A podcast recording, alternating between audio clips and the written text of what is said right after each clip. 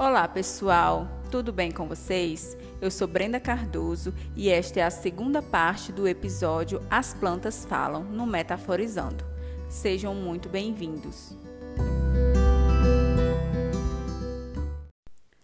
E nessa segunda parte do episódio, nós vamos olhar sobre uma outra perspectiva que a experiência de cuidar das plantas fez emergir mostrando que o cuidado e um zelo em excesso podem prejudicar, ou seja, uma planta, quando recebe muita água ou pega muito sol, ela pode começar a adoecer, o seu caule pode murchar e as suas folhas ficarem amarelas, e por fim essa planta pode morrer pelo cuidado excessivo.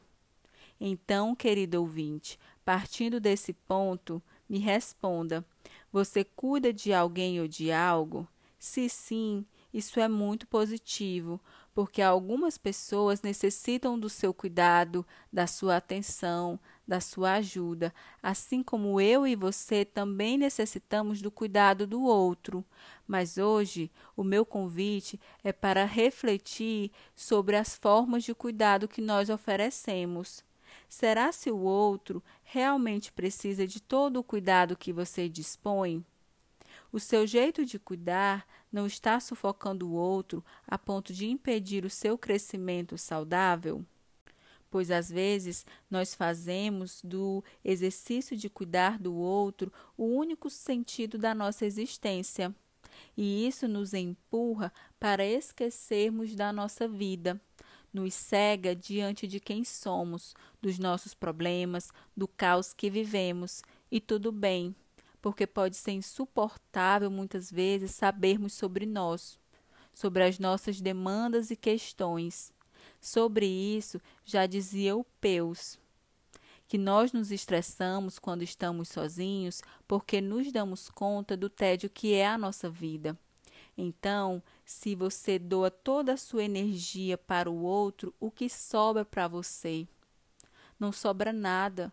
Você não vai ter energia para se questionar, para investir no seu autoconhecimento. Mas o fato é que nós somos seres relacionais e não dá para fugir disso.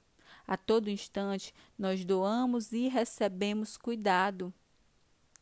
E talvez seja interessante buscar o equilíbrio nessas relações, compreendermos que nós podemos sim doar cuidado para o outro sem esquecer quem somos, sem esquecer dos nossos problemas. E entendermos que nós não somos seres onipresentes nem oniscientes, nós não sabemos tudo sobre o outro, nem podemos fazer tudo pelo outro, e sim acreditar na potencialidade que cada um tem de crescer com seus próprios recursos. E isso é estar em um contato pleno, em uma relação saudável, horizontal.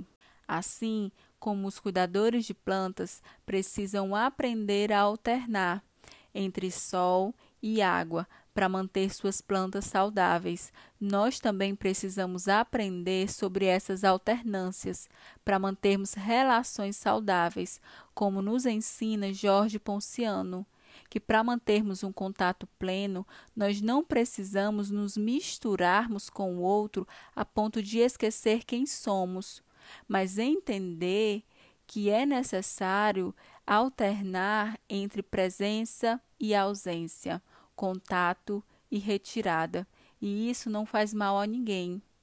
E para finalizar, eu gostaria de deixar para você uma frase do Fabrício Carpinejar, onde ele diz: Ao cuidar bem de si, você já estará transformando as vidas ao seu redor. Então, por hoje, nós ficamos por aqui. Espero que esse podcast tenha feito sentido para você e, se possível, você possa compartilhar o Metaforizando.